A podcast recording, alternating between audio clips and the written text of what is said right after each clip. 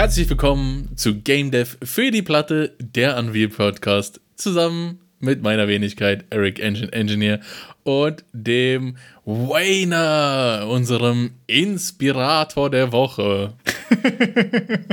Moin. Moin, na, wie geht's? Was hast du gemacht die Woche? Gut, gar nichts tatsächlich.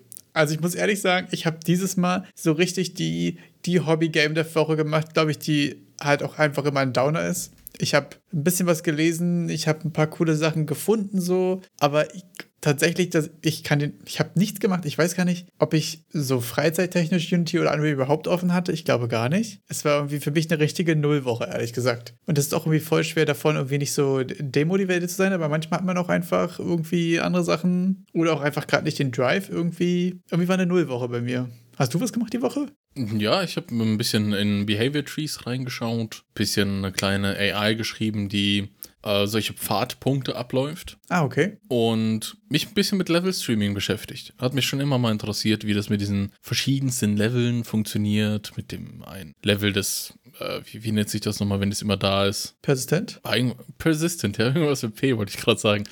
und, und sonst dann die anderen Level, die dazukommen. Habe ich immer ein bisschen reingeschaut, wie das funktioniert mit dem Laden und so. Also das ist eher so für flüssige Übergänge oder für so Word Partitioning, dass Sachen quasi im Hintergrund schon mal vorladen, falls du in eine bestimmte Richtung gehst, dass hinter diesem Berg das nächste Dorf quasi schon vorlädt? Oder ist es eher so Übergang zwischen Level 1, Level 2, Level 3 oder du gehst in irgendeine Burg rein oder sowas? Sowohl als auch, denn okay. Ich habe mich gefragt, wie könnte man denn zum Beispiel einen Ladebildschirm machen? Ich habe zum Beispiel ein, ein hm. kleines Problem, das mir bei meinem vorletzten Ludum Dare Spiel aufgefallen ist, ist, dass ich einen wirklich eine halbe Sekunde lang, wenn man in meine Charakter Selection geht, dass da äh, die im Hintergrund die Texturen alle schwarz sind, weil die nicht geladen sind. Das ist wirklich ja. minimal, aber das könnte man jetzt zum Beispiel verhindern, wenn man einen kleinen, kurzen Ladebildschirm macht. Hm. Und wie funktioniert das mit Ladebildschirm? Wie, wie macht man das? Was muss man beachten? Und anscheinend wird dann wirklich immer ein leeres Persistent Level geladen, wie so eine Hülle. Ah, okay. Und dann wird alles reingestreamt und dann kannst du eben dein Ladebildschirm anzeigen und sobald das Streaming vorbei ist, kannst du dann sagen, ey, yo, jetzt geht's los. Ah, okay. Und da gibt es quasi irgendwie schon vorgefertigte Strukturen und Systeme für mit einer Liste von, das sind meine Sachen, die ich upfront laden will? Oder wie sieht das in der in der Umsetzung aus? Also in der Umsetzung, es gibt wirklich eine Blueprint-Note, die dir asynchrones Laden irgendwie ermöglicht. Okay. Und man muss aber, das, das hat mich dann ein bisschen gewundert, dass ich wirklich direkt so reingehen muss, dass ich das auch so plane. Also ich, ich fange an, ich mache mein Level, ich mache ein Persistent Level, das quasi erstmal leer ist, in das ich diesen ganzen Kram dann reinladen kann. Und um da die anderen Level rein zu streamen in mein Überlevel sozusagen, in meine Hülle. Damit ich die, die Möglichkeit habe, diese asynchronen Nodes überhaupt zu verwenden. Also wenn ich schon irgendwie so ein monolithisches, unendlich großes Level habe, dann ist ja. vielleicht schon ein bisschen spät. Da sollte man vielleicht an Refactoring denken. Im besten Falle, wenn man alles äh, meiner Meinung nach richtig gemacht hat, ist nicht im Level Blueprint drin. Deshalb ist das dann nicht so schlimm. Aber Aber witzig, das klingt auch ehrlich gesagt wieder wie diese Sachen, die man richtig gut dann lernt, wenn man das erste Mal so richtig verkackt hat, einfach, oder? Das erste Mal ein riesiges Level hat, man musste über drei Minuten Ladescreen anzeigen, man wusste nicht, wann es fertig ist, und dann denkt man sich, okay, vielleicht sollte ich mir doch mal dieses Streaming-Level, äh, Level-Streaming ja. irgendwie angucken, um da irgendwie. Aber finde ich auch interessant, weil ich habe das Gefühl, gerade so bei, wie man Ladezeiten verhindert oder wie man irgendwie Sachen so halt flüssig reinlädt unterwegs, mhm. äh, ist häufig auch Grundlage für übelst witzige Geschichten und so super hacky Stories irgendwie. Ich habe mal irgendwo, jetzt weiß ich nicht, ob in einem YouTube-Devlog oder irgendwo bei einem TikTok gesehen, dass äh, jemand zu Beginn des Levels, und es war so ein schlauchiges Level auf so einer Brücke quasi, mhm. ähm, ist unten in der Brücke einfach ein Hohlraum, wo zu Beginn des Spiels alle Gegnertypen einmal reingespawnt werden, damit einfach ja, die Texturen ja. und so ein ganzer Kram dafür alle schon einmal geladen sind. Und die werden dann quasi erst dahin teleportiert einfach oder äh, geklont quasi, wenn, ja. wenn dann einfach dahin kommst und die Gegner spawnen. So fand ich irgendwie auch eine mega witzige Überlegung einfach. Also sonst ist einem das ja nicht klar, aber dass so unter dem quasi alle Gegner einmal geladen werden, fand ich irgendwie auch eine, und das ist ja eigentlich eine mega offensichtliche, coole Lösung so. Das ist so, so eine hacky Solution für, ich glaube, das nennt sich Object Pooling, ja. das Ganze, um das so zu lösen. Ja. Und, ja, dann, und dann, und wenn einer stirbt, ihn wieder nach unten zu versetzen und dann die Leiche nach oben zu bringen, ja. Und das sind auch, finde ich, diese Sachen, wo man sich sonst so denkt, ja, da könnte man jetzt super effizient in deiner Factory das reinstreamen lassen und wenn das nah genug dran ist und so. Aber mhm. manchmal ist es auch total cool, einfach alle Gegnertypen in einem Hohlraum unten rein zu spawnen und sich zu sagen, okay, ich gönne mir jetzt hier ab von die 10 oder 15 Sekunden Ladezeit und dann ist halt auch gut das Ding. Also ja. finde ich auch häufig eine der witzigen Sachen, wo man sich denkt, warum, also man kann es auch einfach so richtig dumm einfach machen. Das war auch mal ein anderes Game, was ich gesehen hatte, wo du irgendwie so ein sehr schwerfälligen oder betrunkenen Charakter oder so gespielt hast. Mhm. Man dachte sich, okay, mit dem Movement und Inputs und wie haben die es gemacht? Und es war im Endeffekt einfach eine physikbasierte Kugel, die du bewegt hast, wo ja. du einfach nur immer Force drauf gewirkt hast und dadurch hast du halt einfach dieses träge Input-System. Ja, ja. Das ist quasi genauso wie bei meinem letzten Ludum Dare Game hier bei Boulder Bash. Da war es ja auch so, dass du einfach eine physische Kugel hast mit einem Gewicht, auf die immer nur abhängig von deinem Input quasi einen Impuls gegeben wird. Mhm. Und damit kannst du ja voll gut so schwerfällige Bewegungen irgendwie machen. Irgendwann dann auch zu schnell in eine Richtung gegangen und dann fällt ja, man um, ja. Genau das. Und der Rest der Animation war quasi nur Schall und Rauch und darum. Fand ich irgendwie auch mega witzig. Aber es ist ja oft so, dass man dann so Schall und Rauch drumherum hat. Ja, total. Wenn ich jetzt vorstelle, wenn du schon Unreal hoch, also startest und dann hast du den Third-Person-Character vor dir und du siehst erstmal die Kapsel. Und dann siehst du, dass das ja. alles eigentlich einfach nur eine Kapsel ist und was da drin an Animationen abgeht, ist eigentlich komplett egal. Wo ja. die Füße sind, alles egal. Kapsel macht Kapselsachen. Ja, wirklich. Da dachte ich mir auch bei Paragon häufig so, ah, oh, na manchmal hast du doch irgendwie knapp noch getroffen oder knapp nicht. Und da dachte ich mir, okay, cool, dass er das ja an der Schulter noch mitbekommen hat oder ich habe genau den Kopf getroffen und so. Und man dachte sich so, es gab bei diesem Game keine Hitboxen und keine Headshots. Ja, das okay. War einfach nur eine Capsule. Das war, also ich bin ziemlich sicher, dass es einfach scheißegal war. Ja. Weißt du, weil es ja auch einfach so in 10 Spieler Multiplayer und so hast du jetzt ja keine Zeit, da auf genaue Bones deine Traces zu machen und so. Ist ja total in, äh, unperformant und so. Aber weißt du, sonst dachte man sich immer, oh, wie die das wohl gemacht haben und hier und das manchmal so pixel perfect, weil du auch manchmal das Gefühl hast, ja. was, die Hitbox war doch ganz so an. Also Leute, das Den war einfach eine Capsule. Geil! Also nimmt, nimmt Sachen natürlich manchmal auch ein bisschen die Magic, aber fand ich einfach mega funny, ehrlich gesagt, sowas zu sehen. Finde ich immer super interessant. Und wenn wir schon über Unreal-Sachen reden. Und du hast ja diese Woche kamst du nicht wirklich rein, dazu reinzuschauen, hast du ein bisschen gelesen. Und was man nicht lesen kann, sind mitunter auch die, ich in Anführungsstrichen Bücher, die man in Humble Bundle bekommen hat für Unreal. also ich habe da natürlich zugeschlagen, weil äh, ich ah, okay. hatte FOMO. FOMO hat wirklich hart reingewirkt und ich war dann, als ich es mir dann geholt hatte im Humble Bundle, sehr erstaunt. Fear of Missing Out. Ah ja, okay. Ich habe aber kurz auf den Stauch gestimmt. Ähm, ich war hoch, höchst erstaunt, dass äh, einem eins, ein Paket, das unter Humble Bundle Books angeboten wurde, für jedes Buch eine Downloadgröße von circa 18 Gigabyte hatte. Und da dachte ich so, meine Fresse, was haben die? Okay. haben die da jeden Pixel einzeln reingemalt? Ne? Viele ja. Bilder. Und dann, äh, ja, nee, doch, das, das, klingt schon gut mit viele Bilder und zwar 30 pro Sekunde. Ah. Es waren am Ende alles Kurse und Videos. Und das war dann doch sehr interessant. Den gibt es leider nicht mehr, war, war ausgelaufen, aber ich wollte es nur, nur erwähnt haben. Falls jemand sich denkt, oh Mann, ich bin so eine Leseratte, ihr habt nichts verpasst, weil es waren alles keine Bücher, es waren alles Kurse mit Videos dazu, die man sich dann reinziehen kann. Hast du schon reingeguckt? Waren die gut? Von, die von waren ganz interessant. Es gab dann ähm, einen Kurs zum Beispiel für ein Survival-Horror-Spiel und einen Kurs, wie man ein AAA-Auto-Vehikel-Steuerung macht und sowas. Waren ganz okay. interessante Themen, die man jetzt in anderen Kursen auch noch nicht so abgedeckt hat. Also zumindest ganz konkret, das mit dem Auto habe ich bis jetzt noch nicht so gesehen. Ja, ziemlich cool. Vielleicht gibt es aber Vergleichbares auf YouTube, weil ich habe mich da in die Richtung auch noch nie wirklich interessiert. Hm. Aber man hat es jetzt. FOMO hat geholfen. Wollte gerade sagen, äh, apropos, du hast es erstmal, hattest du eigentlich bei diesen ganzen Machine Learning Sachen von Mammoth Interactive reingeguckt? Da kam ich zeitlich noch nicht dazu. Okay. Ist mir natürlich gerade aufgefallen, weil ich mir auch gerade aufgefallen, ich bin noch nicht zugekommen. Weil ja doch, Machine Learning ist irgendwie auch so ein, so ein Rabbit Hole an Themen, was ich, was man ja schon irgendwie auch interessant findet, gerade weil es jetzt ja doch irgendwie auch häufiger thematisiert wird und so. Aber so richtig, so richtig den Drive, mich damit zu beschäftigen und das mal in, in Unity und Unreal zu benutzen, hatte ich irgendwie noch nicht, muss ich sagen. Obwohl man es jetzt auch den Kurs ja auch wieder hat, ne? Man hat den Kurs, aber es ist ein bisschen, wenn, wenn du Real-Life-Probleme hast, die du, also mit, also ich, ich verstehe so, dass man Unreal Engine sehr gut für ähm, Objekterkennung auf Bildern verwenden kann. Dadurch, hm. dass du ganz schnell sehr gut segmentierte Bilder die erstellen kannst. Ich habe schon mal im, im Rahmen, ich habe schon mal mit ein paar Dudes gesprochen, die sowas gemacht haben. Und die haben dann gesagt, hey, in Unreal kriege ich eben direkt Pixel Perfect, weiß ich, wo welches Objekt auf welchem Bild ist. Ich kann den im Hintergrund einfach, also ich kann ja einmal, kann ich das Bild in Realität ausrendern, dass ich sage, ja, so soll es in, in, in Realität aussehen. Und dann kann ich quasi nochmal rendern, ganz genauso und dann einfach nur die Objekte blau, grün, hm, violett verstehe. machen, was weiß ich. Quasi die Patterns benutzen, die du erkannt hast. Und dann hat man dadurch ganz genau, auf dem Pixel genau, sieht man dann im Bild, ja, das ist das, was ich der, der künstlichen Intelligenz beibringen will. Genau das, bis auf den Pixel genau, ist jetzt das Auto. Und alles mhm. andere ist nur Hintergrund. Ja. Und das macht das Ganze so charmant. Ja, ich glaube, es gibt auch ziemlich viele coole Themen, aber ähm, bei mir ist auch gerade so, dass ich die Learning-Themen erst anfasse, wenn ich tatsächlich auch für mich einen Anwendungsfall darin habe. Ja. Also wenn man irg irgendwie sagt, man will was damit machen, so lernen das Lernen deswegen hat immer so ein bisschen, da muss es schon krass interessant sein, aber irgendwie versuche ich gerade eigentlich meine Lernthemen auf Sachen zu beziehen, wo ich danach auch einen Anwendungsfall für habe, weil ich sonst auch Sachen lerne, dann nicht anwende und dann hat man es irgendwie auch schnell wieder vergessen.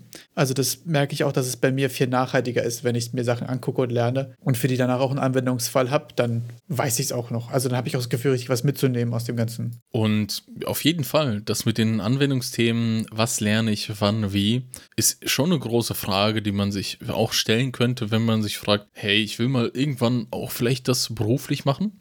Und da hat jetzt Epic die Woche was ganz Tolles dazu äh, gedroppt, und zwar den Creators Field Guide. Ja, wir, wir hören raus, gerne werden die Dinger Field Guide genannt. Es sind einfach irgendwelche PDF-Bücher, äh, in denen die verschiedene Sachen besprechen.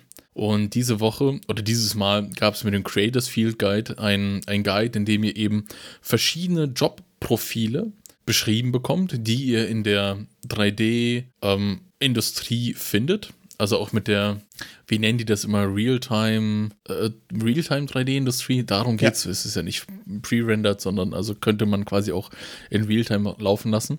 Und was ihr an konkreten Fähigkeiten dafür braucht, runtergebrochen bis zu einzelnen Themen, die ihr euch anschauen könnt. Also wenn ich jetzt beispielsweise ein Tech, äh, Technical Animator werden möchte, dann könnt ihr in diesem Field Guide mal nachschauen, was sollte so ein Technical Animator im Entry-Level so alles können. Ja, finde ich ziemlich cool. Ähm, es ist gerade vor allen Dingen interessant, weil es nicht so, nicht so explizit auf Games bezogen ist, sondern auch allgemeiner, ein bisschen Automotive und äh, Simulationen und so ein Kram und das ganz cool eigentlich deine, die verschiedenen Lernbereiche ähm, auch einfach zeigt, ne? Also wo, wo sollte man seinen Fokus machen? So, bei manchen Sachen jetzt zum Beispiel, ich nehme jetzt meine Blueprints hier zum Beispiel als Beispiel, bei manchen sind Blueprints hier sehr hoch gewichtet und bei manchen, wie zum Beispiel beim Automotive äh, and Aerospace Visualization Specialist, ich hätte mir nicht vornehmen sollen, das tatsächlich auf Englisch vorzulesen, äh, sind die Blueprints zum Beispiel ein relativ kleiner Teil. Und ich finde, das zeigt auch immer sehr gut, dass man ähm, innerhalb derselben Engine und den verschiedenen Systemen das ganz gut ist, wenn man quasi alles schon mal gesehen hat und mit allen irgendwie so basic umgehen kann, aber dass man in dem Space quasi gucken kann, was sind die Sachen, die mir, die mir Spaß machen, bei denen ich gerne Progress machen will und was kann ich damit alles anstellen irgendwie. Ähm, Finde ich sehr interessant, vor allen Dingen, weil es so ein bisschen zeigt, dass es sehr viele Berufsfelder gibt, in denen du mit Engines arbeitest und was nicht Games sind, zwingenderweise. Ja, da hatten wir auch im Rahmen von hier, du hast ja künstliche Intelligenz angesprochen, da gibt es dann auch äh, so ein, das könnt ihr euch so vorstellen wie, ihr habt Berufe, dann habt ihr solche Skills, die innerhalb von der Engine sind. Ein Skill wäre dann zum Beispiel Data Pipeline oder Optimization wäre ein anderer Skill. Es gibt auch den Skill Datasmith oder den Skill Blueprints. Und zu jedem Skill habt ihr dann in jedem Skill nochmal verschiedenste Auflistungen an Themen, an ganz konkreten Überschriften. Wir können zum Beispiel, man sollte bei Blueprints im Entry-Level verstanden haben, den Flow Control, also wie diese Pfeile gehen, wenn ihr diesen weißen Strich zwischen zwei Blueprints verbindet. Und dann jeweils für jeden Job habt ihr noch so Prozente. Wie viel davon solltet ihr so in etwa verstanden haben? In welchem Umfang solltet ihr das anwenden können? Und da ist dann auch dieser Punkt zu Data Pipeline und da ist dann noch ein ganz großer äh, bei, bei was ihr verstanden haben solltet, wäre Python, was eben auch in der künstliche Intelligenz sehr wichtig ist, weil ihr kommt um Python nicht drum herum, wenn ihr irgendwas in Richtung KI machen wollt. Und in dem Fall KI Richtung Machine Learning. Machine Learning, genau. Und zwar ich nicht diese... Ich finde es immer noch verwirrend, dass man manchmal über KI spricht bei Behavior Trees und manchmal spricht man bei KI von Machine Learning. Ich finde, das ist immer noch so, ja. ist es mittlerweile klassische äh, künstliche Intelligenz und Machine Learning Intelligenz oder man das Deep Intelligence oder so. Ich glaube, da brauchen wir irgendwann mal irgendwann noch als, als, als, als Berufsfeld ordentliche Wörter für, oder? Vielleicht gibt es die auch und die sind mir noch nicht klar. Ich habe das Gefühl, dass die Sachen gerade immer ähm, gleichzeitig und abwechselnd benutzt werden. Und meistens in einem sehr technischen Zusammenhang ist KI irgendwie häufig halt einfach normal so Behavior Tree Sachen, also einfach pre-coded Aktion A, mhm. Reaktion B. Und gerade wenn man aber so in, in klassischen nicht tech-related Medien, sage ich jetzt mal, von künstlicher Intelligenz gesprochen wird, ja. geht es fast immer ausschließlich um, um Machine Learning-Form. Und das finde ich ja. häufig sehr verwirrend ja, irgendwie. Ja. Behavior Trees und Prescripte gab es ja schon sehr lange. Aber ich glaube, das, was man immer so dann hört, sind diese adaptiven Lernverfahren, die einem auch so ein bisschen, die sind halt der geile Scheiß, den will jeder irgendwie zeigen. Aber manchmal reicht ja eigentlich auch sowas altbackenes, sag ich mal, um den Leuten so genug Intelligenz zu faken, dass sie zufrieden sind. Ja, und das ist ja auch manchmal so, ja, da, da, da finde ich manchmal komisch, wenn halt einfach so zwei Sachen, die so krass unterschiedlich sind, sowohl mhm. von dem Potenzial, was sie haben, als auch von dem Aufwand, den man dafür betreiben muss, irgendwie dasselbe Wort beschreiben. Das finde ich irgendwie immer super schwierig. Ja, ich, ich bin, ich als, als ich bin ja ganz pragmatisch. Ich habe einfach künstliche Intelligenz so als, als Überbegriff kennengelernt und sehe dann so diese Machine Learning-Verfahren als ein Teilgebiet davon. Genau. Und dann, ja, aber du hast recht. Also mit diesem, dadurch, dass eben auch das mit der künstlichen Intelligenz so länger ein Thema ist, besonders aus dem Gaming, glaube ich, ist das dann, also die ganzen Algorithmen, die ja im, im Gaming verwendet werden, die sind eigentlich auch interessant für modernere Systeme. Ja, also so Pathfinding ist ja auch ähm, im Gaming-Kontext oft, äh, oft kommt oft vor aber im, ja. im, moderneren Kontext auch interessant. Ja, es gibt ja super viel abgefahrenen Kram. Ne? Ich finde auch gerade, dass bei den ganzen ähm, The, The, Sims hat ja ganz viel diese Umgebungswahrnehmung und dann Abwägung von verschiedenen Motivationen und so. Und da gibt es ja diese, da gibt es eine Abkürzung mit drei Buchstaben URP oder so. Boah, unsafe. Boah. Da gibt es okay. auf jeden Fall einen, einen, einen, Algorithmus für oder auf jeden Fall äh, coole Mechanismen für, wie man die dann quasi gewichten kann und das berechnet der Wahrscheinlichkeiten, je nachdem, was du eher jetzt tust und so. Mhm. Das ist schon, also da gibt es auch ziemlich viel super coolen Shit, der auch absolut nicht zu unterschätzen ist. Also es ist jetzt nicht so, dass man sagt, oh, wenn es kein Machine Learning ist, ist es ja sowieso easy. Da gibt es auch super komplexen Kram und da gibt es auch gab es mal einen ziemlich interessanten GDC-Talk von einem, der hat, glaube ich, sogar an The Sims gearbeitet oder an was ähnlichem auf jeden Fall. Mhm. Und der hatte ähm, quasi, um einfach darüber Sachen zu lernen, äh, ein bisschen mit Robotik angefangen, was ich sehr interessant fand, weil er auch ja. meinte so, du baust quasi einen Roboter und du gibst ihm ja drei Sensoren und diese drei Sensoren sind dann das, wie er die Welt wahrnimmt und genauso ja, musst du ja dem ja. Sims auch beibringen, das ist das, was du siehst und das sind die Sachen, mit denen du arbeiten kannst und daraufhin kannst du quasi dein, dein Verhalten ja bestimmen. Äh, super interessantes Thema auf jeden Fall. Ich kann den äh, GDC Talk mal in die Notes packen. Wer, wo mir auch noch bekannt ist, wo ein bisschen auch, ich glaube, Machine Learning betrieben wurde, wobei ich weiß jetzt auch gar nicht, wie wir hier Machine Learning fassen können, äh, also als Begriff. Aber die neuen oder ein Gegner zumindest in Gran Turismo, ich glaube, die nannten das Ganze Sophia AI. Da haben die ganz groß damit geprahlt, dass die einen selbstlernenden Algorithmus an Gran Turismo okay. dran gelassen haben, der dann ja alle Menschen nass machen sollte, weil äh, ja, das sollte anscheinend da ganz Aber da finde ich jetzt schon wieder sein. interessant, weil selbst lernen ist ja auch schon fast wieder so ein Marketing-Buzzword, weil ist es jetzt wirklich Machine Learning? Also es gibt ja auch, ich weiß gar nicht, welcher Shooter das war, ich glaube Sniper Elite oder war es bei okay. einem Metal Gear Solid oder so, wo wenn du zu viele Headshots gemacht hast, fangen die Gegner an Helme zu tragen, wo man auch sagt, oh ja, Selbstlernende, und das ist einfach so ein, okay, bei acht Headshots reicht's mir. Dann kriegen die Leute Helme. Ja. So, deswegen also, finde ich auch also, mal gefährlich, was das davon. Sein, ich möchte nur gleich, gleich einhaken und dann sagen, so wie ich, ich habe mir das ein bisschen angeschaut und das war schon ein Reinforcement Learning Algorithmus, ah, okay. der dann, was ich dann aber ein bisschen schade fand, also was heißt ein bisschen schade, es war nur, nur als, als Geschmacksnote mit, dass er eben viel, viel, viel mehr Variablen zur Verfügung hatte. Ja. Äh, wie wie äh, Geschwindigkeit, Fahranpress, Druck, keine Ahnung, was bei Autos alles gibt. Die haben da irgendwelche Variablen genannt, die er als Input bekommen hat, die wir als Gamer zum Beispiel nicht sehen. Weil ich meine, das, was ah. wir sehen, ist quasi nur das Bild. Ja. Und, und der hatte eben quasi das Bild nicht und der er hat aber Infos. ganz, ganz andere Sachen. Ja, okay. Also wie du auch meintest vorhin mit den drei Sensoren, so ja. sieht der Sim die Welt und der, der, der Sophia AI hat dann eben die Welt ganz anders gesehen als wir Menschen. Also man kann das nicht vergleichen mit, der, das ist jetzt, als hättest du einen Computer vom, vom Bildschirm gesetzt und gesagt, lern, mach, mach die anderen alle kaputt. ja, das ist ja dann immer auch eine schnell eine Fairness-Frage, ne? Mhm. Ähm, Finde ich aber sehr interessant, ja. Und jetzt haben wir uns in AI-Gelaber verloren. Ist aber auch ein Thema, wo man sich gut drin verli verlieren Auf kann. jeden ich habe Fall. hab auch irgendwie noch acht Themen dazu, aber wir machen noch mal kurz mit den letzten Shit aus Unreal weiter. Mit, ja, es gibt endlich neue Quixelbäume. Geil. Endlich. Äh, endlich auch für die nordeuropäischen Hemisphären wurden jetzt endlich Quixelbäume released.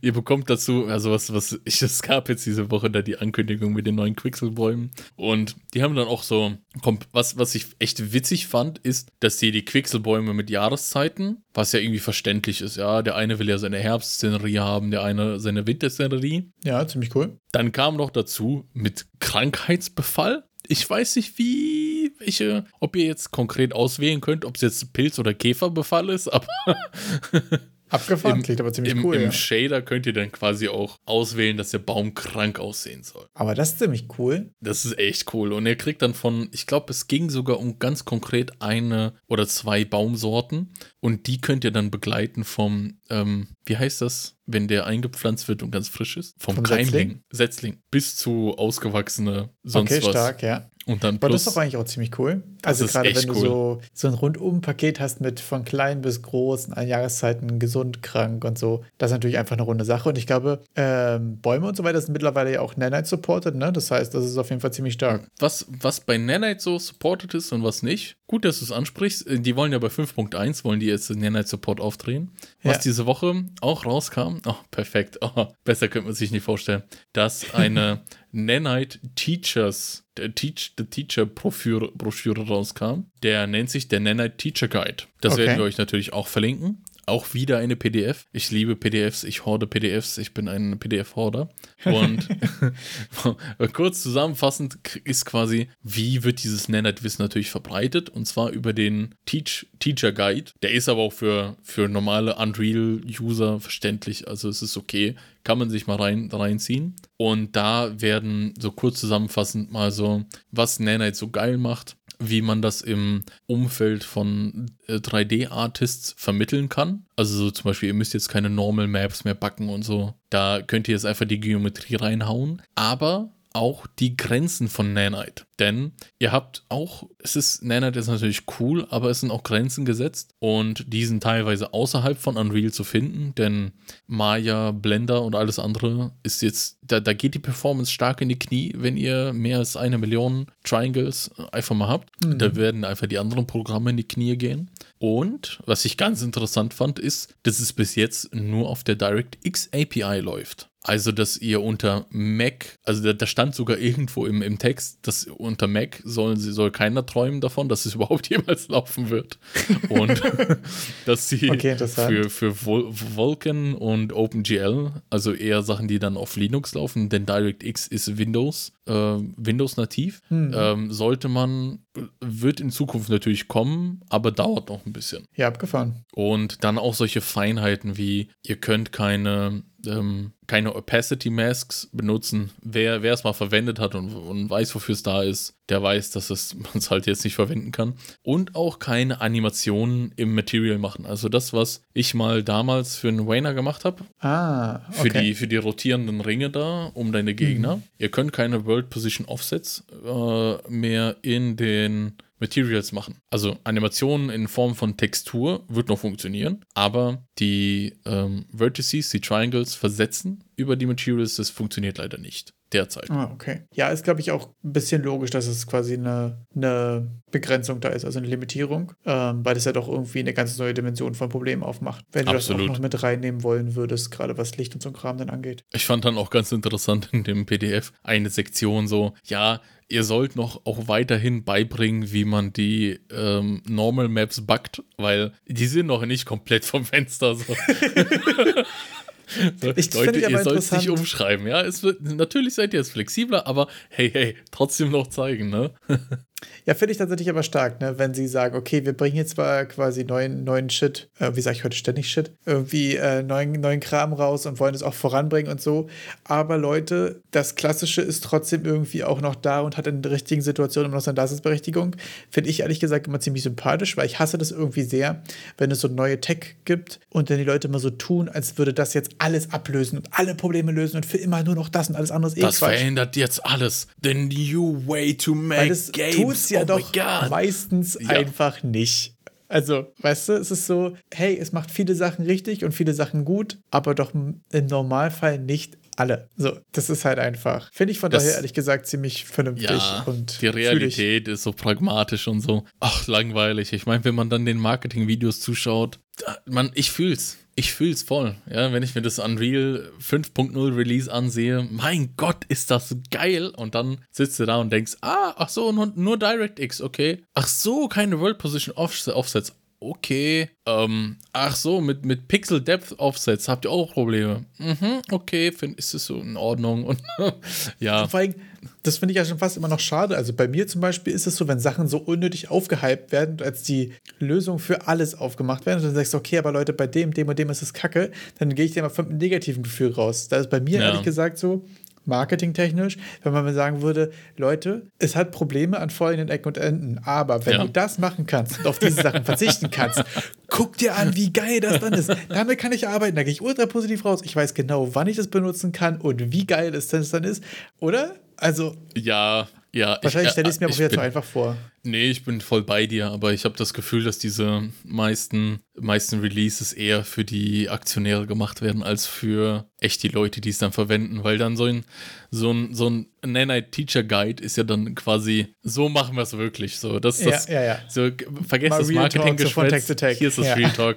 Take to Take. Vulkan API unterstützen wir, OpenGL, pff, kannst du vergessen, machen wir auch eh nicht mehr. Sind wir mal ehrlich, auf Mac Game eh keiner. sind wir mal ehrlich, diese Metal-Scheiße auf auf Mac OS. Pff, also, oh, da gibt's, boah, da gibt's, da gibt's so einen schönen Sketch von Viva la Deutlich zu, äh, zu Niemand spielt Games auf Mac, den muss ich mal einen Link schicken, äh, äh, Link in die Beschreibung packen und schicke ich dir danach. Äh, mega funny. das ist, äh, ja, es habe ich mir auch gedacht, es ist jetzt so, boah, jetzt gehen wir ein bisschen off Topic. Diese Woche gab es den Resident Evil äh, Stream und die haben ganz groß angekündigt, yo, jetzt könnt ihr endlich Resident Evil Village auf dem M1 zocken. Jedes, alles, was irgendwie M1 bei den Macs hat, könnt ihr Resident Evil Village zocken. Und ich dachte so, wow, ja, ja, das war jetzt, it's die Community hat danach geschrien oder was, also, naja. Obwohl, also da verstehe ich auch wieder, weil man, glaube ich, einen relativ großen Markt damit erschließen kann. Ja. Ähm, man muss mal gucken, wenn man das schafft, sich quasi auf einem bestimmten SOC, einem bestimmten CPU irgendwie, der aber weit genug verbreitet ist, glaube ich, dann schafft man das wahrscheinlich ganz gut, die Mischung zu finden, aus wie viel Entwicklungsarbeit ist es, das zum Laufen zu bekommen und wie groß ist der Markt, den ich damit erschließen kann. Ich glaube, das ist immer eine schwierige Entscheidung. Also gerade weil ich habe ja auch ähm, jetzt hier gerade Blood, Sweat and Pixels und jetzt danach Press Reset, also die beiden Bücher von Jason Scheuer angefangen zu hören und so. Und da geht es ja auch immer ganz viel darum, was ist so meine Zielgruppe, wie kann ich andere Märkte erschließen und was kostet mich das und bei den ganzen Plattformen und so. Das ist schon auch äh, ziemlich interessant auf jeden Fall. Ist ja bei, bei, bei mir oder bei uns auch dasselbe so. Wenn ich jetzt eine, eine, eine kleine Demo mache oder so, wie viel mehr Arbeit kostet mich das, eine Steam-Seite zu machen? Ja. Und wie viel Arbeit mehr kostet mich das, das auf Itch zu packen oder das so auf Itch zu packen, dass es auch dieser Itch-Launcher runterladen kann, was ich bis heute noch nicht geschafft habe, mich damit zu beschäftigen, weil man da irgendwie den Itch-Butler benutzen muss und das Command-Line-Tool. Also, da, da, ist immer die Frage so, was, wie viel will man also, investieren und was kriegt man da raus? Das sind ja häufig die super schwierigen Entscheidungen, finde ich. Um dein Itch Butler, Itch Launcher Ding äh, zu klären, ist es im Endeffekt einfach nur ein Häkchen setzen, dass es sich hierbei um eine Windows Executable handelt und dann läuft das über einen Windows Launcher wenn dein Projekt weniger als ein Gigabyte hat und alles Mögliche, dann funktioniert das alles. Okay. Der Wayner, der guckt mich gerade sehr, sehr, sehr fragend an. Ich habe es äh, zum äh, letzten und vorletzten Ludum der eigentlich gemacht, dass die über den Launcher laufen, meine Games. Ah, okay. Und das ist dann wirklich einfach nur man muss irgendwo in den Einstellungen ein Häkchen setzen und ich kann, wir verlinken dann einfach nochmal mein Ludum der 9 oder 50, was war der letzte? Nicht dieses Jahr, sondern 51? 51 für dieses Jahr, also 50? Dann der 50er Game, in meinen Comments war da wirklich ein Dude, der hat einfach geschrieben, Digga, mach doch das Häkchen, dann kann ich es über den Launcher laden. Ich so, okay, okay, ich mach's. Okay, das finde ich gerade sehr interessant, weil wir hatten den Hinweis bekommen, dass bei mir den Launcher nicht funktioniert. Dann habe ich das gegoogelt und dann war irgendwas ja. mit diesem Butler und dann war da irgendwelche Command-Line-Tools, die man installieren muss und so. Weiß ich nicht nicht. Ich habe jedenfalls so, kennst du das, wenn manchmal so, so ein Thema macht sich so auf, man liest Ja. so den ersten How-To-Artikel, der linkt auf den zweiten How-To-Artikel, den Ja. liest du bis zur Hälfte und dann bist du so, nee, ich spiele jetzt Dota. Nee. Und dann, nee, da musst du nochmal so ein Linux-Studium gemacht haben, um dann irgendwas Nee, zu machen. Nee, ich, es ist wahrscheinlich nachher gar nicht schwierig, aber manchmal hat man so, ich weiß nicht, vielleicht bin ich einfach nur so ein faules Stück, manchmal hat man so diesen so, ich möchte das gerade wirklich nicht rausfinden. Ich hätte gern, dass es funktioniert, aber ich bin gerade nicht bereit, es rauszufinden. So. Und das ist da auch leider, Das klingt nach dem letzten Mal Game Jam. Wenn man dann so nach, nach irgendwie 20 Stunden am Projekt am Wochenende da sitzt, nee, jetzt habe ich keinen Bock mehr, das aber noch ich finde, da beißt man sich ja so durch, dass es so irgendwie klappt. Aber da war ich halt so, ich habe es halt nicht angefangen. Wahrscheinlich ist es mega einfach, vielleicht ist es auch mega kompliziert so. Ich habe es noch nicht rausgefunden, beziehungsweise ich habe auch gerade nicht vor, es rauszufinden. So, das ist einfach gerade mein Stand. Da ich gerade Aber so gut, du hattest ja auch ein, ein HTML-Bild, der funktioniert hat. Bei mir ist ja so Exe-Only, da musste man runterladen. Deshalb war das ein bisschen anders. Genau, das hatte ich ja bei, bei Good Punk Survivors auch das Problem. Ach so. Äh, also da kam ja die Frage auch auf. Und das war ja auch Unreal und deswegen auch nur eine Exe. Genau. Jetzt hier einfach ein neues Thema anfangen. Und zwar gibt es nämlich äh, Steam-Kuratorenlisten Ja. von sowohl Ludum Dare als auch GMTK und bestimmt auch von anderen Leuten, die die Jams veranstalten, die ich auf jeden Fall ziemlich cool finde. Und zwar gibt es quasi so eine Steam-Kuratorenliste, wo die ganzen Games ähm, drauf verlinkt sind, die in Game Jams entstanden sind und wo dann danach daraus äh, Vollversionen auf Steam richtige Games draus geworden sind. Einfach, was ja, sind wir mal ehrlich, unser Dream ist. Ja, absolut. Ja. Und ähm, wusste ich gar nicht, ehrlich gesagt, dass es da einfach so genau eine Liste gibt. Jedenfalls ist es ja mega stark, dass wenn man einfach ein Game Jam Game hat und das ist irgendwie gut gelaufen, dass man dann da ein fertiges Game draus machen kann und auf Steam packen und so ein Kram. Mhm. Und dann äh, dann noch extra gepusht wird von dem jeweiligen ähm, Veranstalter des Jams, weil die natürlich auch feiern, wenn aus ihren Jams so richtige Games geworden sind.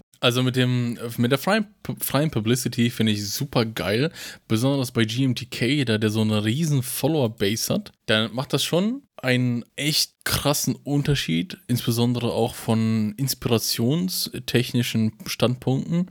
Wenn man sich mal vorstellt, ja, manchmal sitzt man im Game Jam oder, oder auch vor dem Game Jam. Wieso soll ich beim Game Jam überhaupt mitmachen? Das wird ja nur so ein kleines Game. Aber wenn es dann den Weg weiterfindet, im Game Jam habt ihr so ein bisschen Bestätigung bekommen und dann seht ihr, ja, ihr habt auch Kritik bekommen, was super gut bei Game Jams ist. Und dann könnt ihr weitergehen, an der Kritik arbeiten und das als, als Pre-Pre-Pre-Alpha sehen und dann darauf aufbauen und weitermachen. Ja, man hat auch irgendwie, finde ich, direkt die Möglichkeit, irgendwie gleich in Touch zu bleiben, auch mit den Leuten, die das veranstalten und mit den Leuten, die es vielleicht im Jam gespielt haben und auch gefeiert haben. So. Und ich finde es auch ehrlich gesagt super interessant, wie unterschiedlich der, der Umfang von den Games ist. Also GMTK hat letztens zum Beispiel auch ein extra Video zu Rollerdrome rausgebracht, was auch ursprünglich mal ein Jam-Game war, was mal so als pixeliger Top-Down Twin-Stick-Shooter einfach angefangen hat und jetzt einfach so ein full-fledged 3D großer Titel geworden ist, der 30 Euro kostet und auch ziemlich erfolgreich ist, glaube ich, und auch einfach übel cool aussieht, ehrlich gesagt. Also das Video hat mich auch fast dazu gebracht, es mir zu holen. Von daher, Marketing hat funktioniert. Aber mega stark. Und anderes sind so halt einfach so kleine, pixelige Puzzle-Games. Und da werden dann so etwas größere, pixelige Puzzle-Games, die sind dann so für, weiß ich nicht, 1,50 Euro oder für 2, 3 Euro irgendwie im Shop und so. Also wie unterschiedlich auch die Ausmaße sind. Ich glaube, bei, äh, bei Rollerdrome, das war von GMTK ganz lange her. Und manchmal ist es auch so, dass einfach die Games ein halbes, dreiviertel Jahr später ein bisschen mehr gepolished, ein bisschen mehr Content schon auf Steam rauskommen und so. Und der ursprünglichen Version auch einfach ziemlich ähnlich sind. Oder so bei Rollerdrome, was jetzt einfach so, also das, das, das Jam-Game war so eine Skizze, so ein grobes Konzept für das, was nachher bei rausgekommen ist, ne? Aber mega stark, was da nachher für ein großes Game bei rausgekommen ist und so, finde ich irgendwie, irgendwie cool zu sehen. Finde ich sehr inspirierend. Das inspiriert mich auch, wenn ich mal sehe, dass im Ludum Dare bei der GMTK-Liste, da sieht man zum Beispiel auch Evoland, das Spiel. Und Mhm. das gab es ja auch dann, ich glaube, diese Woche for free Ja. im Epic Game Store. Was für mich bedeutet, hey, äh, Epic Games hat Geld dem Producer oder dem äh, einfach dem Studio gegeben, dafür, dass sie es auch äh, vertreiben dürfen. Im Ludum Dare 24. Das heißt, ist schon ein paar, ist schon ein paar Jährchen her für ein Ja, kam Ludum Dare ursprünglich 2013 raus tatsächlich. Also das ist schon ziemlich früh auch. Ah, ach so, das bedeutet jetzt knapp acht Jahre später gibt es das auch for free im Epic Game Store. Genau, Daher ich glaube, da ist auch ein zweiter Teil schon mit dabei oder es war eine Remastered oder eine neu aufgesetzte Version. Irgendwie war da was. Also das ist nicht pur nur das Game, sondern das war die hier die Legendary Edition, genau. Das war quasi nochmal ein das späterer sieht für mich super hart nach so einem RPG Maker Game aus, weil das so wirklich diese ganz krass diese, was ich noch in Final Fantasy VII gesehen habe, die UI sieht ein bisschen so aus. Ja. Ist das RPG Maker Game oder ist das äh, so ein bisschen auf drauf gemacht? Ich habe es selber noch nicht gespielt. Ich habe mir natürlich die Lizenz gesnackt, damit ich es irgendwann mal verwenden kann. FOMO hat wieder zugeschlagen, ja, aber gut. ich habe selber noch nicht gespielt. Äh, das ist ja eben genau der Witz an Evoland, dass du quasi so in pixeliger Link to the Past Dings startest und es später auch in 3D und so übergeht. Also das hat einen switchenden Artstyle, deswegen auch Evoland, weil ah. sich das Land weiterentwickelt und so. Äh, Finde ich auch ein ziemlich cooles Konzept und ich denke mal, das war auch quasi der, der Joke an dem eigentlichen Jam-Game, dass quasi das Setting sich auch ändert und so. Ähm, ziemlich stark auf jeden Fall, ja. Und ja, wenn man jetzt diese ganzen Game Jam inspirierenden Stories hört, dann können wir natürlich mal wieder schauen, was in der Unreal-Welt so passiert ist. Und da gab es jetzt diese Woche auch einen kleinen Trailer von verschiedenen, vier verschiedenen Mega-Grants, die von Epic gesponsert wurden. Und zwar wurden jetzt im letzten Jahr über 1800 Projekte überhaupt mega granted. Abgefahren? Das ist wirklich Das ist krass. wirklich mal krass, finde ich, wie viel auch dabei rumkommt. Also der, ich habe ja eh mich mal ein bisschen so über Epic schlau gemacht, für wen wir jetzt hier überhaupt wochenlang überhaupt äh, hier Werbung, die Werbetrommel rühren. Und der Mr. Sweeney, so heißt doch, glaube ich, der, der CEO und der Gründer von Epic. Äh, ja, habe ich schon mal gehört, kann sein.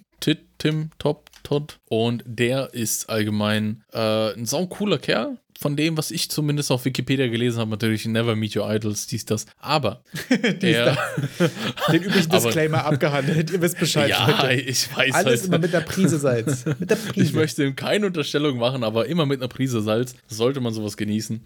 Aber zumindest, was ich dann gelesen habe äh, auf Wikipedia, was wahrscheinlich auch von ihm selber kuriert ist, ist, dass der ähm, auch teilweise sich für sehr stark für Naturschutz einsetzt. Und zwar so stark, dass der große Landteile kauft und die dann an irgendwelche Konservatorien, die das dann in dieser natürlichen Form konservieren, verschenkt.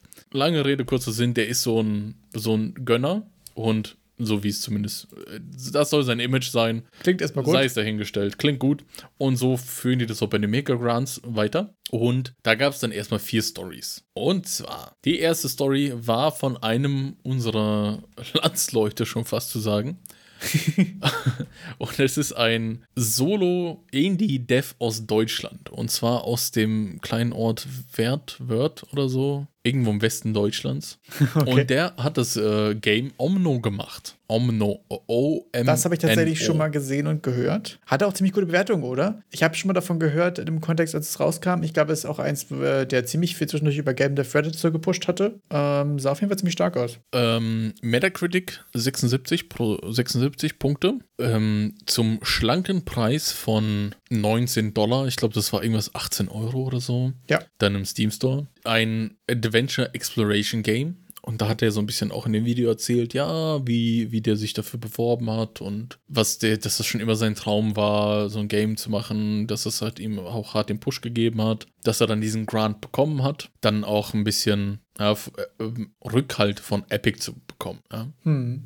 Was, ich, was ich aber sehr interessant finde an dem Game, ich gucke jetzt gerade, ich sehe jetzt gerade hier den ersten Gameplay-Trailer und ich habe ihn ja auch schon vorher mal gesehen. Und ich finde, das ist so ein, eins dieser Games, was so, was du siehst und du denkst ja, okay, 90% dass es in Unreal gemacht wurde. Einfach so dieses stylized Licht, ein bisschen Fog finden. Ich hatte immer total den ja. Unreal-Vibe. Oder ja. geht es nur mir so? Das habe ich habe das Gefühl, das ist so, wenn es einen Unreal-Stil gibt, dann ist es dieser. Ich glaube, das, was bei mir oft so den, den Trigger umhaut, sind die, sind manche Particle-Effects. Ja. Manche Assets, ich erkenne Assets teilweise schon. Allein schon der Lens-Flare, der in Unreal eingebaut ist, den du über die Post-Process-Volume erkennen kannst, das sind solche Hexagone oder so. Ja. Und die sind so ganz Default, ich erkenne es direkt. Also es ist so mittlerweile, dass du diese Unreal-Anzeichen, diese Presets siehst du direkt, finde ich jetzt. Ja, es, nachdem es gibt aber einfach ein paar Sachen, die man hab. so kennt. Das geht mir darum auch so. Also ich finde zum Beispiel immer interessant, wenn ich Games sehe, wo Synthi-Assets drin sind. Ich finde, die Synthi-Assets ja. sieht man auch überall immer, in jedem Game Jam, in jedem Steam-Sale, würde ich jetzt mal sagen. Also wenn du so eine Steam, wenn du nach irgendeiner, irgendeiner Sache suchst auf Steam, du suchst dir jetzt zufällige Tags aus und du machst eine ja. Seite auf mit Suchen und da sind jetzt, sag ich mal, in 50, 50 Hits ist ein Mann-City Asset dabei, mindestens. Auf jeden Fall. auch funny, weil die so verbreitet sind und ich finde aber auch mal interessant, wie unterschiedlich die Leute was daraus machen. Also ich finde es auch absolut nicht negativ. Mhm. Im Gegenteil, ich finde es super interessant, wie viel unterschiedlichen geilen Shit man irgendwie aus denselben Assets machen kann. Also weil da auch viel so Post-Processing und noch andere Shader drüber gepackt werden und so. Also da wird ja auch viel draus gemacht und finde ich mega cool. Ich, ich verteufel auch absolut nicht die Verwendung von Synthi-Assets, besonders da es ja auch Engine-übergreifend ist. Ja. Aber was ich so ganz konkret immer bei den Particle Effects, es gibt ja tausende an Particle Effects und was, was immer wieder, was, was mir immer wieder ins Auge sticht, ist, wenn die Developer dann diese Standard-Kügelchen verwenden. Und dann natürlich gibt es irgendwelche Abwendungen, Ab Abwandlungen davon. Also es gibt so ein, ein Preset an Hanging Particles oder so. Das sind einfach Ach so. kleine runde, runde Sprites. Die Ja. hängen in der Luft. Und dann, die kannst du natürlich abwandeln, alles mögliche damit machen. Irgendwie in Motion und ein bisschen Force hier und da. Aber so, wenn du, solange du diesen Sprite selber nicht veränderst, erkenne ich das einfach direkt. Obwohl dieser Sprite ist doch eigentlich nur dieser Farbverlauf, wo du damit eine hohe Opacity hast und die dann wird nach außen weniger, oder? Ja, trotzdem erkennt man es einfach. Also, weil ich finde, der ist mich in Unity auch von Anfang an drin gewesen und da war ich so, Aha. ah, okay, der Standard Dust Part Hanging Dust Particle Effekt, okay, den kennt man. Ich weiß nicht, der Unreal Particle ist nochmal anders. Okay, wir müssten mal, wir müssten jetzt, also da würde ich dich, da würde ich jetzt ehrlich Da gesagt mich Wetten, eine Wetten, eine Wetten, das Folge draus machen. Safe. Dass, dass ich dir einfach drei Videos spende und du sagst mir, welche wurden Unreal gemacht und welche Will it, Unity. will it Unreal or is it Ja. Unity? So. Aber also vielleicht ist der ja auch mehr unique, als ich jetzt denke, aber funny auf Vielleicht jeden Fall. ist ja. es, vielleicht, ich, ich möchte mich jetzt so ein bisschen, ich habe jetzt ein bisschen Angst, dass du es echt durchziehst. Jetzt habe ich möchte doch mich ein bisschen so ein bisschen distanzieren und sagen, vielleicht schlägt es dann im Gesamtbild mit hinein. Also wenn du dann irgendwelche, Hm. wenn ich dann im Hintergrund irgendwelche von diesen, wie war das, Blade Wars oder wie hieß das Game, das die mal mobile gemacht haben? Und ich im Hintergrund irgendwas von hier. diesen Mhm, ich Infinity weiß, Blade. Assets Genau, äh, Infinity entdecke. Blade. Ja. Und dann diese Particle Effects.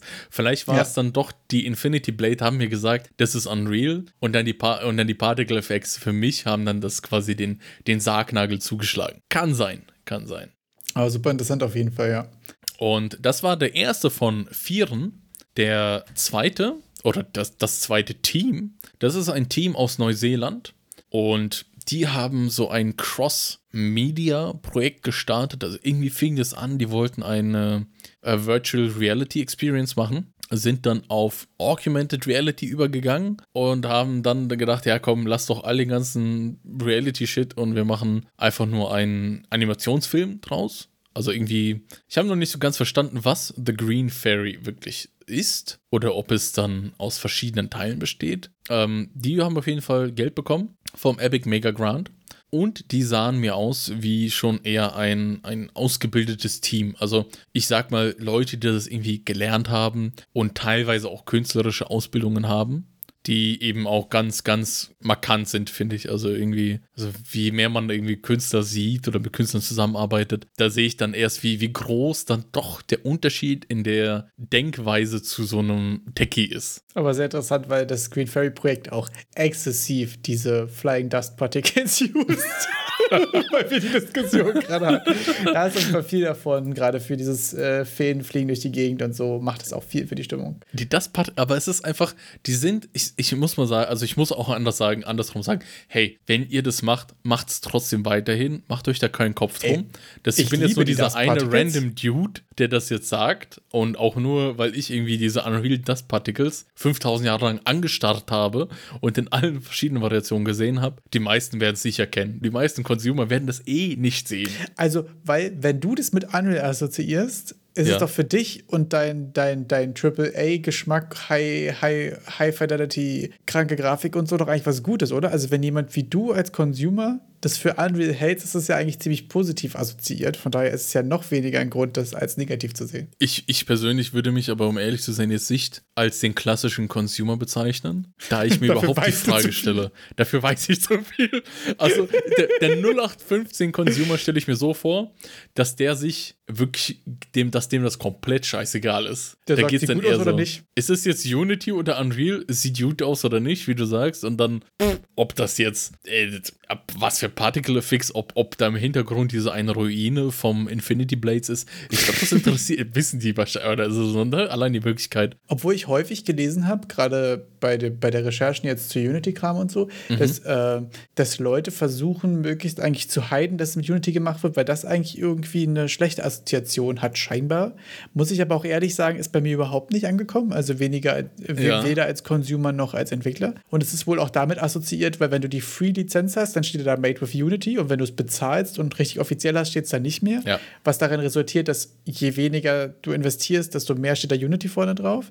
Und daher wie die Assoziation kommt. Muss ich aber sagen, diesen Bias hatte ich irgendwie gar nicht, aber. Ha? Nee, doch, ich habe ich hab auch deine, also, also auch das mit dem, dass Unity in der Free-Tier den Zwang hat, Unity zu zeigen. Ja. Und dass bei Unreal das komplett andersrum ist. Ja. Dass du erst dein Game quasi Epic melden musst und zeigen musst, hier, das ist das Game, damit die sagen. Ach, das ist wirklich okay, sogar so rum? Ja, ja, ja, bei Unreal ist es komplett andersrum. Abgefahren, da musst du, ja, wusste ich gar da nicht. Da darfst du das nicht zeigen, außer ja. du hast von denen das Go. Ja, abgefahren funktioniert offensichtlich besser. Also ich war mir, wie gesagt, des negativen Unity-Biases auch nicht bewusst. Ich, nicht das, ich hatte nicht das Gefühl, dass es gibt, aber scheinbar gab es irgendwie zwischendurch mal eine Phase, wo auch so viele billige Knockoffs und so irgendwie mit Unity gemacht wurden. Und gerade auch auf Mobile ist es, glaube ich, irgendwie wahrscheinlich ein größeres Thema, wo ich als Consumer ja überhaupt nicht unterwegs bin. Mhm. Fand ich aber auch voll interessant, dass da irgendwie doch von, von Consumer-Seite da irgendwie eine Meinung zu sein scheint. Ich meine, halt, haben irgendwelche Artikel im Internet gesagt, äh, auch eher anekdotische Evidenz, aber fand ich interessant auf jeden Fall. Bestimmt ist es nur bei manchen, bei denen das wirklich so aufkommt. Und dann ist es so diese laute Minderheit, wie man es auch gerne bezeichnet. Ne?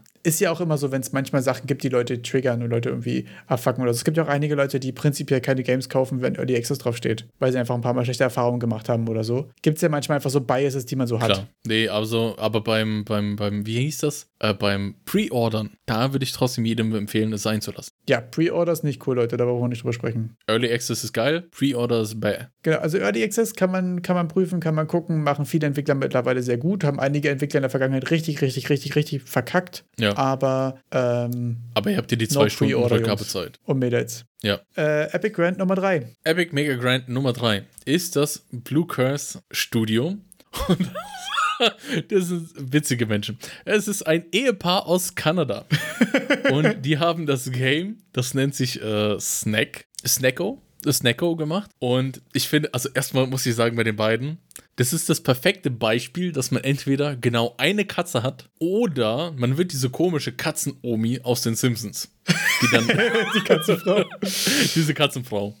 Ja. Ähm, das ist verrückt. Äh, egal. Also es geht auch um die Katzen. Ich habe jetzt die Katzen nur genannt, weil sie die Katzen in einem Video erwähnt haben und dachten, man sollte darüber reden. Und dann finde ich, okay. kann man auch das kommentieren. Ja, und richtig. Da ist es so, dass in diesem Duo der, der Mann übernimmt den Tech-Part und die Frau den künstlerischen Part. Äh, einfach daher geschuldet, dass der, dass der Mann halt früher schon in, in Software gearbeitet hat und äh, seine seine Frau dann eben äh, eine künstlerische Ausbildung gemacht hat und dann in diese Games-Branche gehen wollte und anscheinend im Rahmen dessen auch irgendwie angefangen hat, so ein bisschen Game zu machen und das den halt so mitgezogen hat. Und die beiden haben dann komplett Jobs alles sein und stehen und liegen lassen und machen jetzt so ein Animal Crossing-like, es mal nennen. Was sagst du dazu? Ey, das sieht so verdammt gut aus, dieses Game. Es ist Animal Crossing mit Pixelkatzen und ich brauche es.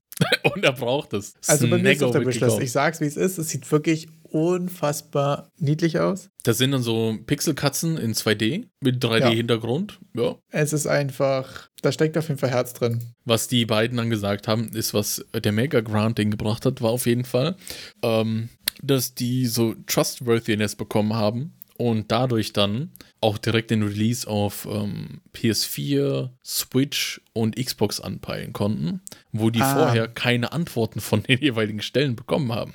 Da hat keiner sich drum gebockt, was die da. Oh, mit Xbox habe ich gelogen. Tut mir leid. Ist nur PS4 und PS5. Ja, aber stark. Aber das kann ich mir vorstellen. Äh, die haben erst nach dem Mega Grant überhaupt Antwort von denen bekommen, von vielen Publishern. Ja. Und das sieht super süß aus. Ja, ziemlich cool. Ich glaube auch gerade wirklich so bei den Plattformen, die jetzt mit reinzukommen und so ist immer ein Thema. Und wenn du sagen kannst, Leute, wir haben hier einen Mega Grant bekommen, ist es natürlich auch einfach ein, ein dicker, großer Approve-Haken von Big Daddy Epic. Das ist natürlich ähm, stark. Und was ich auch sau interessant fand, ist, was habe ich jetzt vergessen, was ich sagen? Weiß ich nicht. Versuche gerade rauszufinden, ob Unity auch Mega Grants verteilt. jetzt wollte ich es rausschneiden, aber so muss ich jetzt so stehen lassen. Sorry. Ich bin mal gerade ganz kurz rausgetappt, weil wirklich es wird ja gerade einfach so viel da supported, weißt du. Und ich dachte mir so, okay, nächstes Jahr willst du mal ein Prototype machen und mal gucken, wohin das führt und so. Ach. ich so, wie geil wäre es eigentlich, wenn so ein Grind bekommen, so, warte also, mal, sowas gibt's bei Unity gar nicht. Oder fuck, warte mal, ich muss mir ganz kurz privat ich, was googeln nehmen. Das kann ich nicht rausschneiden, weil es einfach der Wahrheit entspricht. es ist doch kein ich Wunder, dass ich meine Seele an Epic verkaufe hier. ich musste mal ganz kurz rausfinden, ob ich vielleicht von dem Kuchen auch auf Unity-Seite noch ein Stück snacken kann. keinen Unity-Kuchen. Oder ob ich mich da ganz, ganz, ganz, ganz falsch abgebogen bin, gerade in meinem Progress irgendwie. Also, Wayner, ich möchte an die eine Folge erinnern, der, in der wir darüber gesprochen haben, dass in Unity der Ex-EA-CEO jetzt CEO ist. Und du wirst keinen Kuchen sehen bei Unity. Du wirst ja, die Glasur vielleicht von weitem sehen. weißt du, was das Schlimme daran ist? Und ich glaube, das müssen wir wirklich gleich rausschneiden, weil das wirklich ein bisschen, bisschen zu furchtbar ist und ein bisschen zu off-topping. Aber ich habe jetzt gerade einfach Unity Mega Grad gegoogelt und ja. viert, der vierte Hit von Google, die ersten drei sind irgendwelche Reddit-Beiträge, wo Leute fragen, warum es nicht geht. Der dritte ist dann einfach, hier sind die Epic Mega Grants, vielleicht hast du das gesucht. Und ja. der vierte ist, Epic creates 25 Millionen Fund for Unity Devs to transition to Unreal.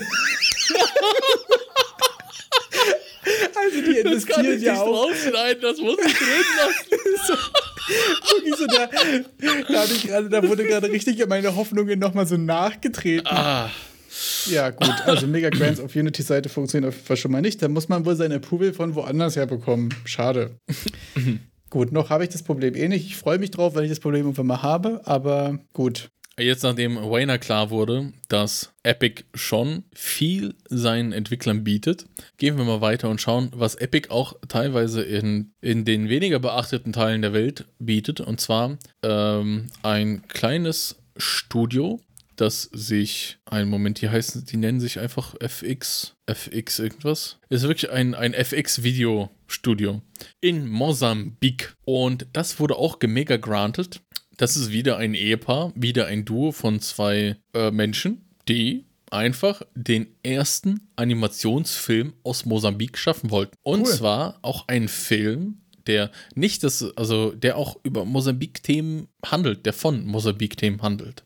Im Video wird konkret sagt dann der, der Mann der beiden, dass die schon teilweise Aufträge bekommen, auch von außerhalb von Mosambik. Das Problem ist aber, dass dann natürlich einfach westliche Themen behandelt werden. Und da, wo das Geld ist, da ist halt auch die Entscheidungsgewalt. Und dass das auch null das Ganze widerspiegelt, wie die es vor ihrer eigenen Tür finden. Und da ja, mega stark. Auf jeden Fall.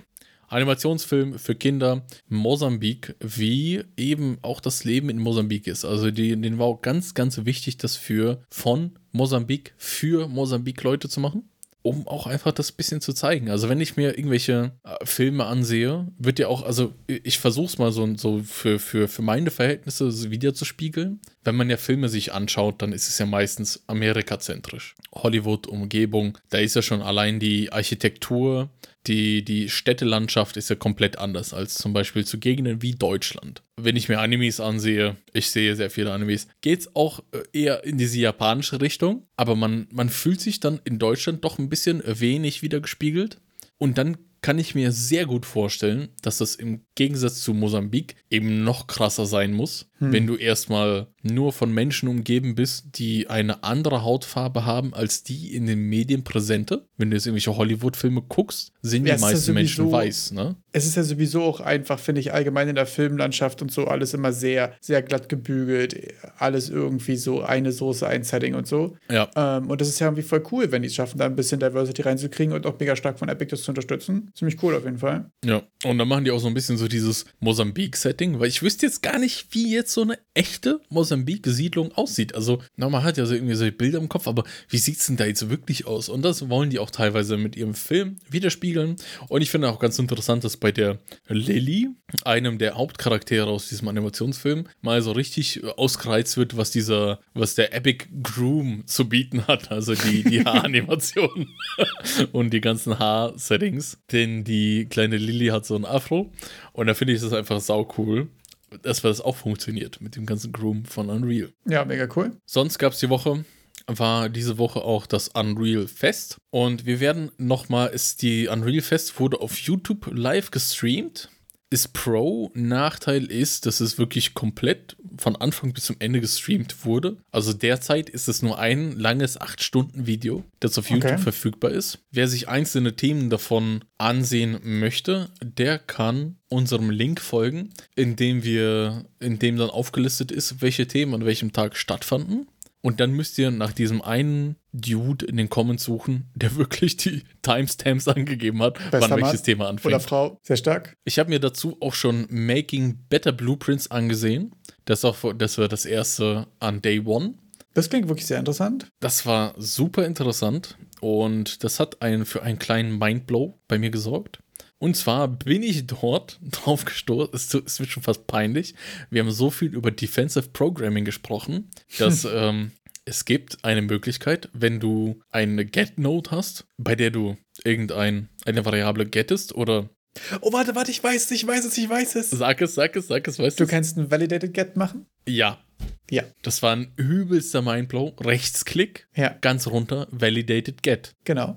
Und genauso kannst du ja auch Sachen, wo du ein Validate schon mit drin hast oder so, auch ein- eine Pure-Referenz draus machen, ne? Dass du das dann auch weglassen kannst bei manchen Sachen. Ich weiß gerade gar nicht mehr so genau, bei was das äh, war. Es geht jeweils in beide Richtungen. Du kannst quasi, dass die, dass die, dass ein Getter auch einen ausführenden Teil quasi hat, also auch eine weiße Verbindung, dass es auch richtig im Workflow drin ist und dann ist es ein Ja. Validated Get, was auch einen Ja. Not Valid hat und so. Ja. Und Stark. wenn wir schon beim Getten sind, da gab es dann auch so einen kleinen Teil zu Hard References und Soft References, was ganz besonders im Aspekt von Load Times und, und ich habe ja vorher auch so Level Streaming erwähnt, was dann auch interessant sein kann. Dass eben bei Soft dass wir, dass man auch Referenzen machen kann, solche Soft References, die es nicht erfordern, dass die Sachen direkt in den Speicher geladen werden, sondern erst dann, wenn es benötigt wird Ah, okay. Ziemlich damit cool, man ja. dann solche langen Referenzketten aufbrechen kann. Wenn ihr dann irgendwie einen Blueprint referenziert, dass ihr vielleicht nur einmal im kompletten Game habt, aber es wird dann trotzdem hard referenced, dann wird es am Anfang reingeladen, es wird immer reingeladen und dieser Blueprint,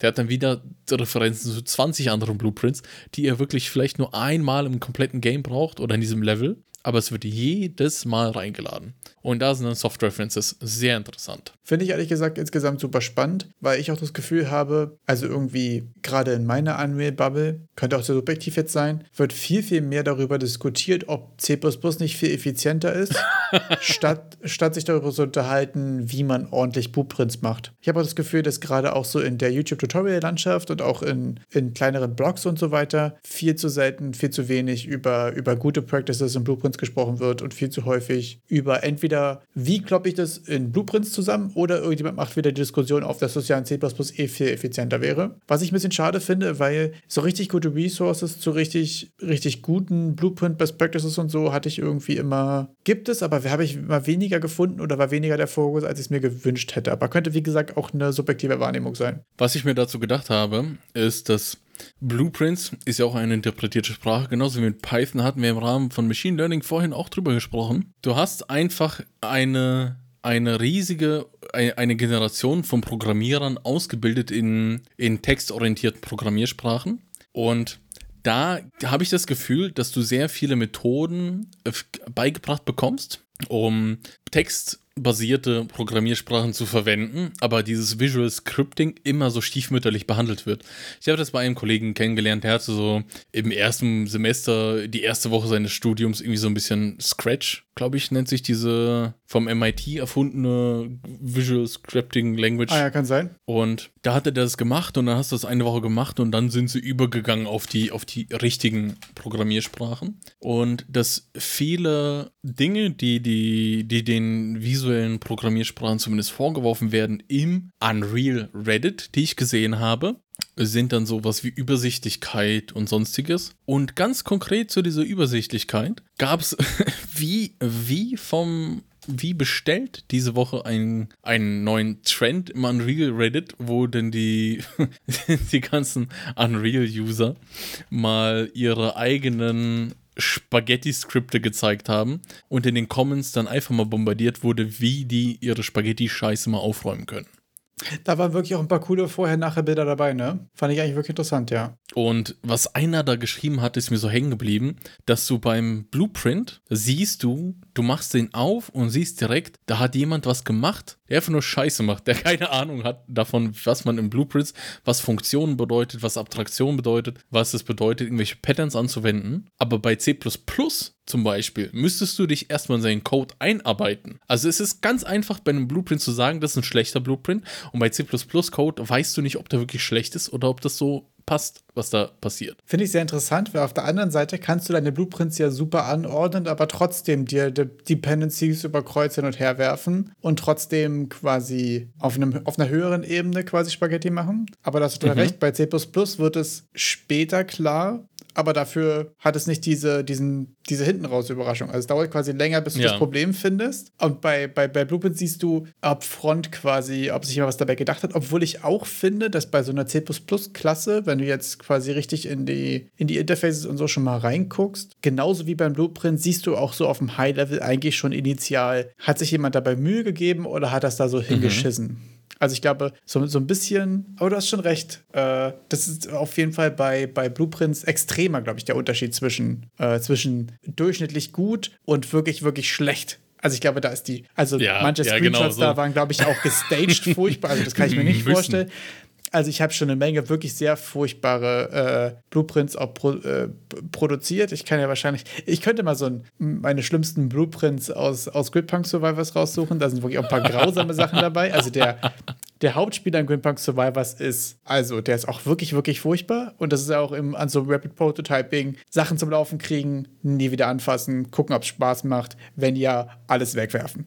Das ist ja quasi das Konzept und dabei kommt natürlich auch furchtbarer Kram bei raus. Aber auf jeden Fall ziemlich interessant, ja. Aber du hast schon recht, das wird auch mal ziemlich stiefmütterlich behandelt, weil ich glaube, so Visual Scripting oder so, überhaupt diese grafischen Programmiersprachen gut und übersichtlich und nachhaltig zu können und auch so, dass du deinen Code selbst in der Lage bist, später zu maintain, ist, glaube ich, auch underrated as fuck. Also ist es so, für mich persönlich, ich habe schon wirklich ernsthaft mal versucht, die Nachteile von solchen Visual Scripting Languages mal herauszufinden, weil das wird ja, da wird immer drauf rumgehackt und ich will jetzt schon ja. so dieser Typ sein, der, ich möchte ja schon fundamentiertere Sachen sagen, außer wie, das sieht ja immer aus wie Scheiße.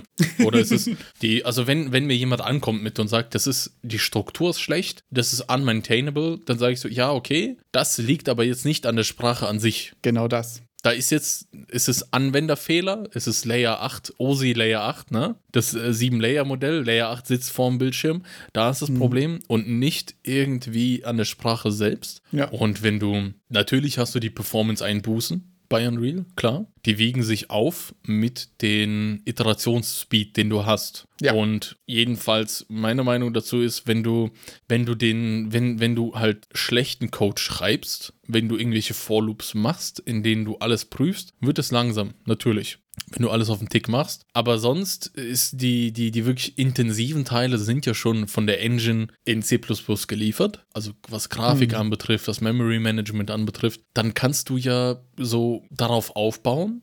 Und dann an manchen Stellen, wie jetzt zum Beispiel dieser eine Dark Souls-like Dude, der das auch im ja. Solo-Gang gemacht hat. Irgendwelche mhm. Behavior Trees, wo ich mich noch zu wenig auskenne, um zu sagen, dass das irgendwie auch in Blueprints alleine gehen würde, dass er die ausgelagert hat in C. Und sonst, hey, da, da kannst du jetzt nicht so viel, wenn du, wenn, wenn du richtig denkst, kannst du dir nicht so viel versauen, was jetzt in anderen Interpretersprachen nicht dir genauso auf die Füße fallen würde.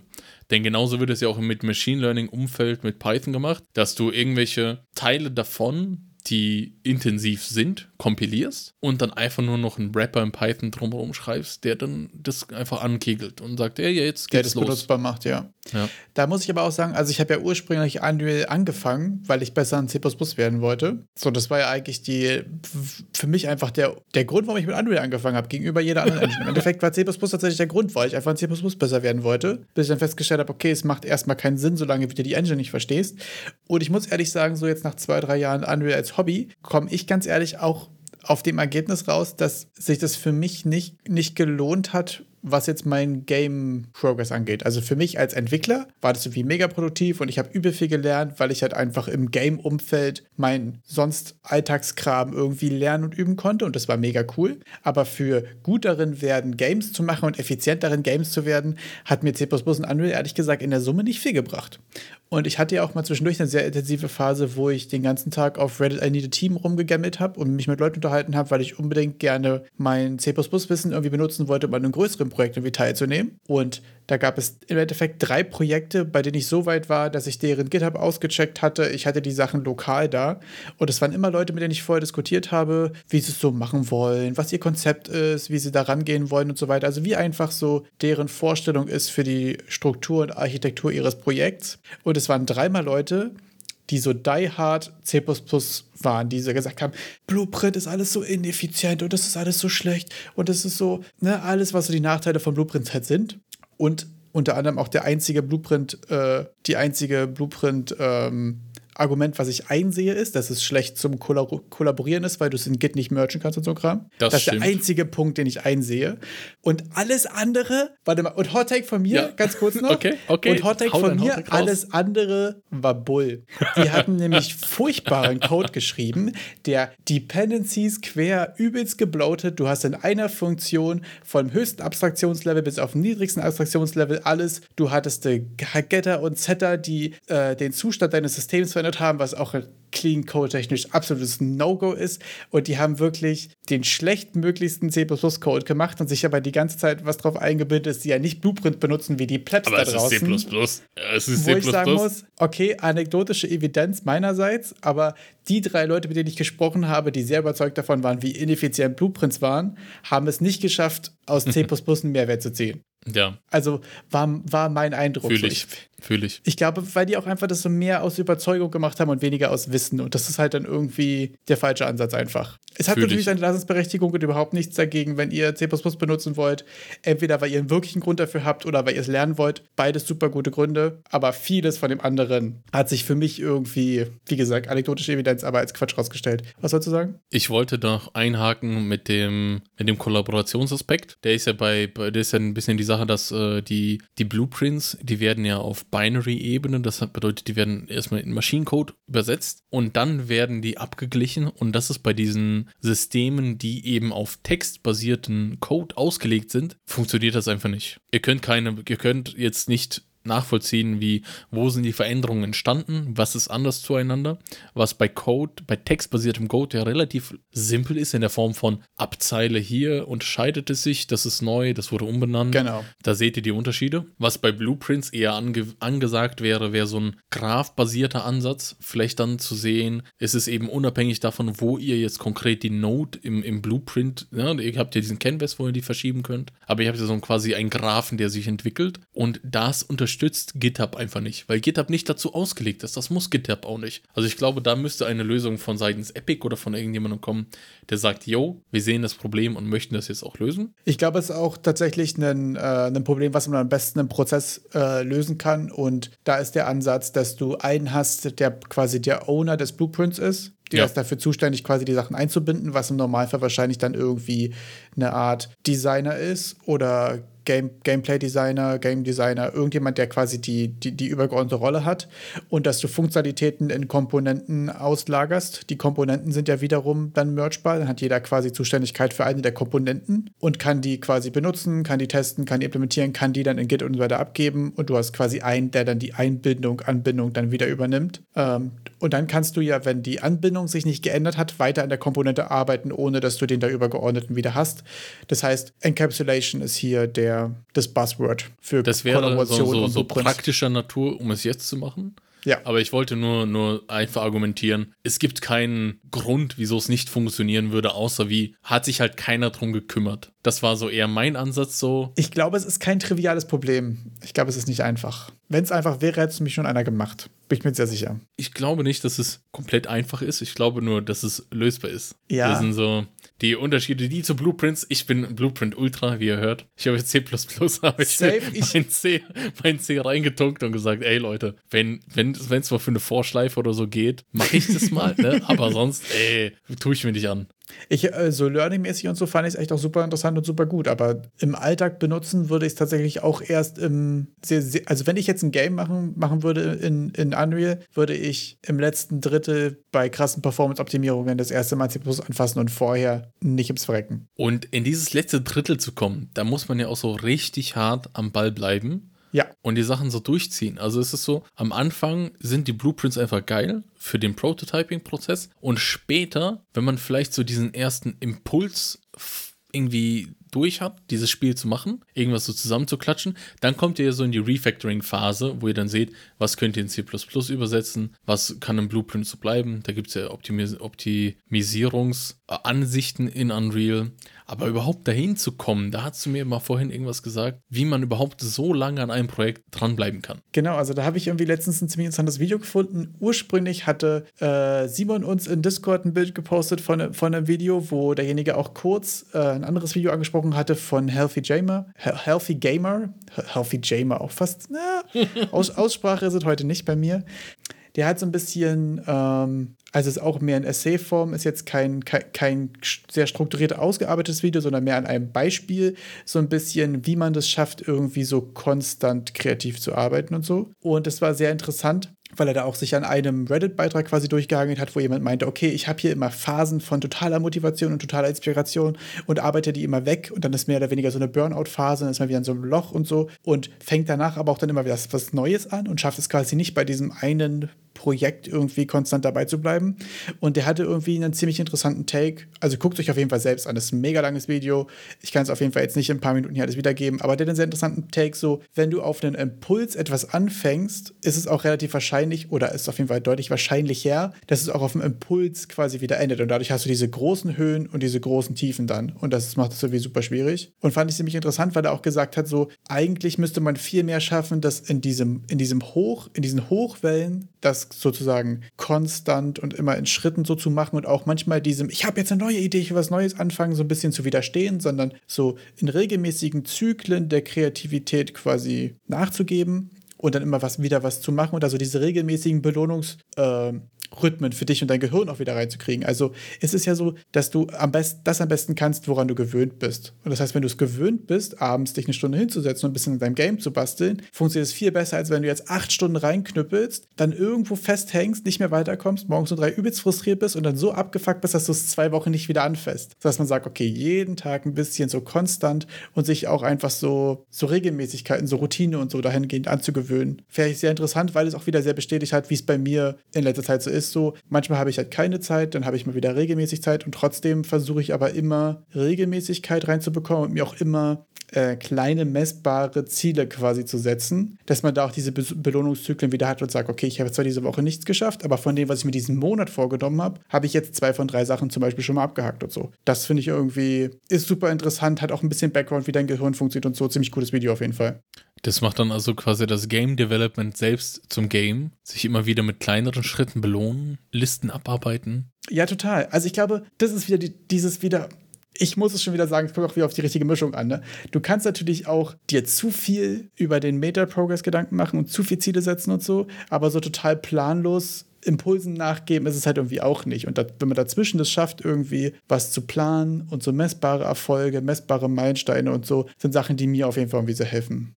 Also wo ich dann auch ähm, bei diesen ideengetriebenen Aktionen hängen bleibe, ist bei mir persönlich, dass ich dann, ich, ich kann Fortschritt machen, Progress machen, bis ich diese Mauer erreiche, wo ich irgendetwas einfach nicht kann. Hm. Und dann verliere ich mich in diesen Rabbit Holes, das Ganze zu lernen. Ja. Dann, dann siehst du mich drei Monate lang nicht dran arbeiten und dann ist dann, dann sinkt schon die Chance, dass es weitergemacht wird auf 10%. Weil dann hat Ja, wenn man dann auch sein Momentum verloren. an dem Projekt verloren hat, ne? Absolut. Und wenn Das man ja das Momentum eine vielleicht so nicht hat, dann kann man ja Ja. auch sagen, ja, okay, kann ich ja konsistent einfach immer wieder daran arbeiten, vielleicht auch kleiner stapeln, auch vielleicht einfach Dinge machen, die jetzt konkret nicht das Problem sind, sondern was anderes machen, um am Ball zu bleiben, was ich jetzt auch für mich sehe, was ich machen könnte. Ja, finde ich auf jeden Fall mega interessant.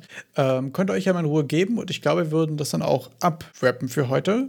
Von daher werde ich mich schon mal verabschieden und dir die letzten Worte überlassen. Danke sehr für die letzten Worte. Und genauso wie am Game Dev bleiben wir auch am Podcast dran. Und deshalb hören wir uns nächste Woche wieder. Ich wünsche euch alle eine schöne Woche. Ciao. Ciao.